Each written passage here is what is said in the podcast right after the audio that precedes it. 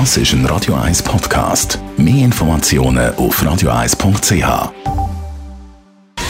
Gesundheit und Wissenschaft auf Radio 1. Unterstützt vom Kopfwehzentrum Irlande Zürich. www.kopfwww.ch In der aktuellen Studie geht es um Musik, wo man am besten kann dazu einschlafen kann. Also in unserer Playlist von Radio 1 ja eigentlich nicht Musik zum Einschlafen.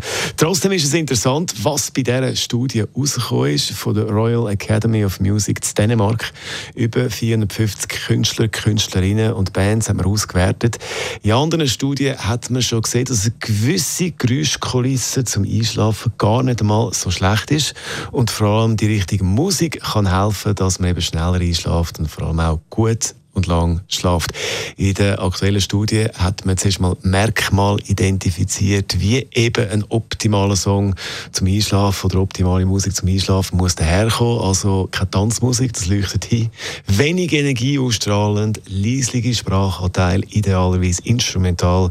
Und dann haben die Forschenden Playlist zusammengestellt mit Songs zum Einschlafen.